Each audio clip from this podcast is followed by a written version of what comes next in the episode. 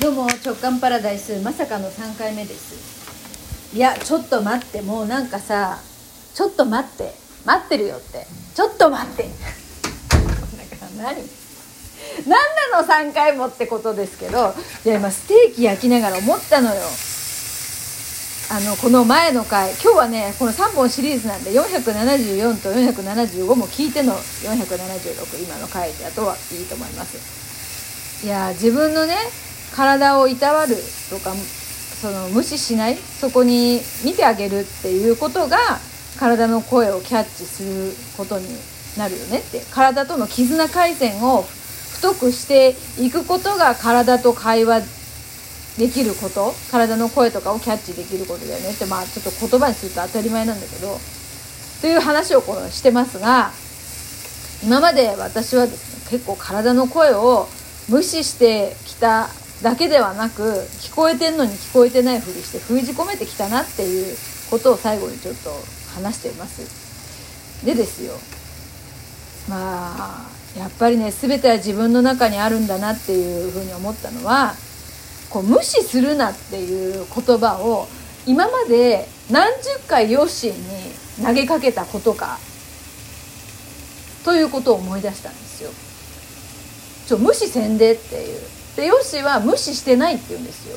でも私からしたらその聞き方は無視してるに等しいしその返事の仕方とかその背中を今こっちに向けるこのタイミングとかが無視してるのカテゴリーに入るんだみたいな。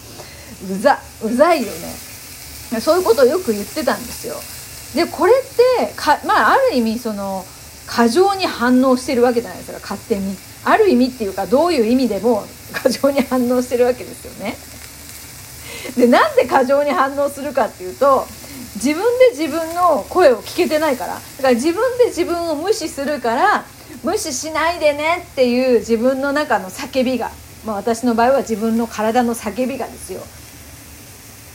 何か無視しないでねが自分に届かないから自分を素通りして誰かにそれが飛んでいくんですよ。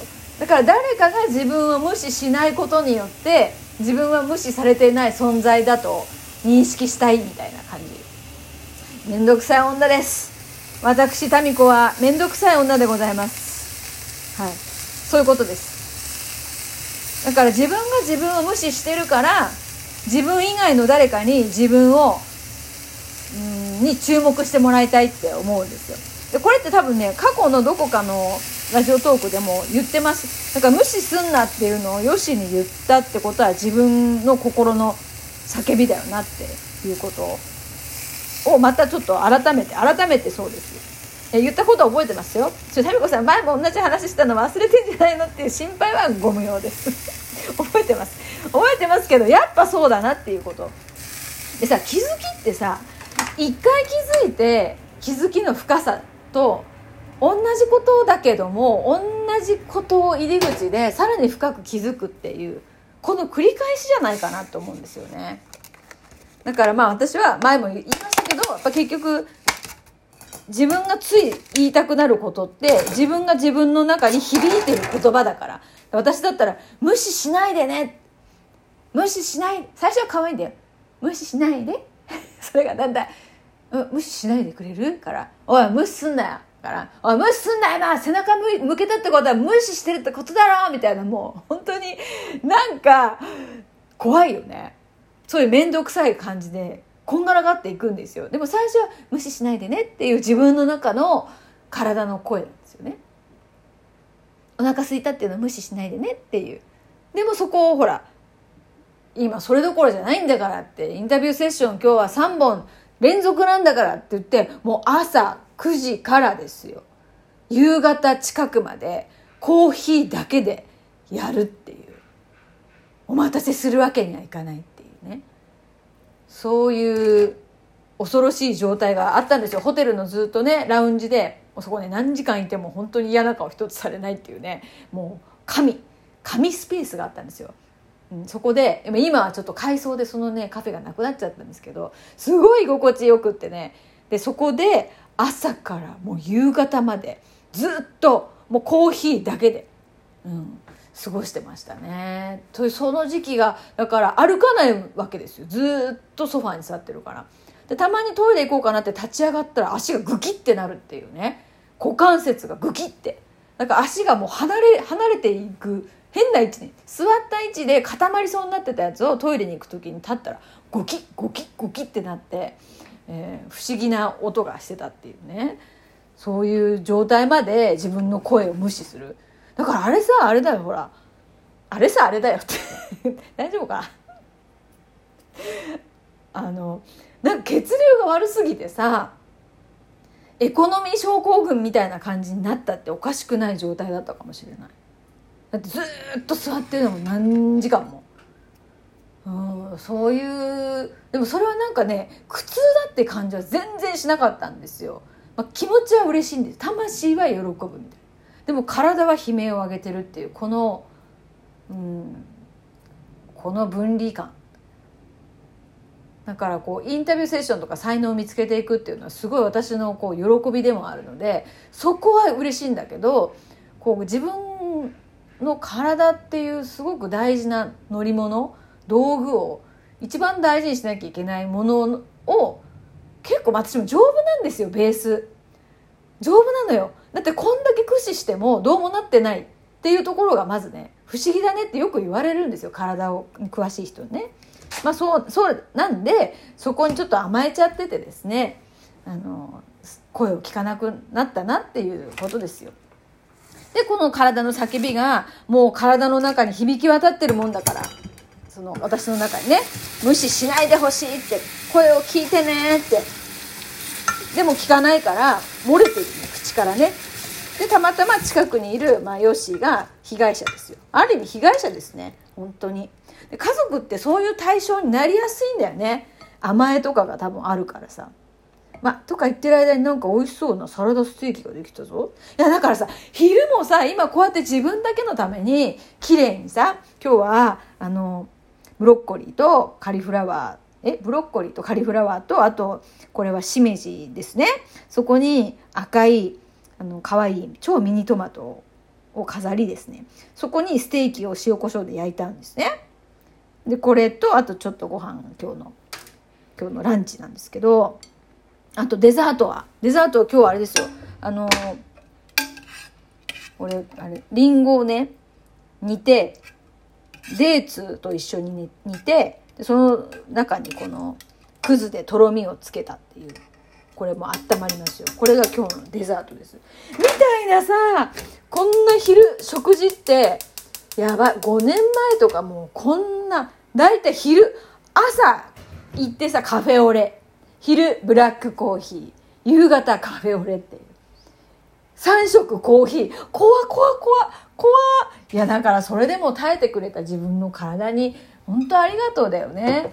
もうこれからも声を聞いていきます。ってなった途端にやっぱヨッシーにもこっち見てよとか言わなくなったからあれだ。このねヨッシーとのイライラが消滅した最大の原因は理由は何ですかっていうお答えにまだねこうスパッと答えられてないんですけど、ね、いろいろ皆さんのお力もありますよ本当に。どれ一つ欠けてもこのイライラが消滅することはなかったと思うんだけどもその一番のベースにあったのはね自分の体の声を聞くっていう期間を作ったからだと思う。去年の10月から半年間仕事休んだっていうのはもう本当大正解で強制終了ですよある意味。自強制終了というか自分でした強制終了。でこれね自分で多分休まなかったら私ね自信あるんだけど絶対何かの形で動けなくなってたと思う。病気かもしれないしわかんないよ。あんまりねあの悪い想像はしたくないですけど。何かの形でもうね仕事とかできなくなってたんじゃないかなっていうのは思いますね。うん、ですからやっぱり自分の声を聞く。で特に体の声ですよ。もう体の体って多分さすごく正直でいろいろ教えてくれてんだと思うんだよ。このね自動で開くさゴミ箱がさもうほんとなんかね敏感すぎるんよ。いちいち開くんよ近くに来たらさ。でもいいかそんな。パカパカパカパカ。ほんと。いやいやそそういうことです。だから自分の体の声を聞くっていう時期を取ったからまあ、心と体の声を聞くっていうね何にもしない半年を取ったからその 今閉まりました。また開きました。えっと気が散るわ本当。だだだからえー、っと自分の声を聞けるようになったんで以前より。だから外側にそれを外側の反応によってそこを満足させようっていうのが薄らいだんですよねだから無視しないでほしいっていうのをヨッシーに求めるんじゃなくて自分が自分の体の声とか体を心の声もですね無視しないようにする自分で自分を見ていくっていうことをしたらもう無視すんなやっていう叫びが消えたんですよ。うん、まあざっくり言うとそうかな。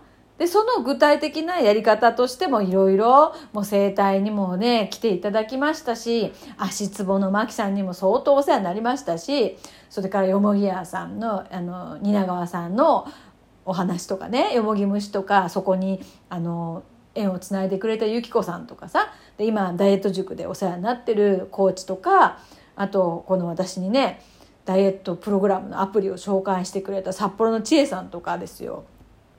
まあその他にもこんなふうにいろんな方とのこう接点とかアドバイスがあって大事にできたっていうことなんでこれが一つですっていうのはないんだけどそのいろんな声を聞こうって思った私のこうベースとしては自分の体の声を聞こう。だから時間的なゆとりスペースを取ろうっていうこう思い決めたことですよね決めたから多分いろんなことのご縁とか情報がやってきたんじゃないかなっていうことで、えー、でした。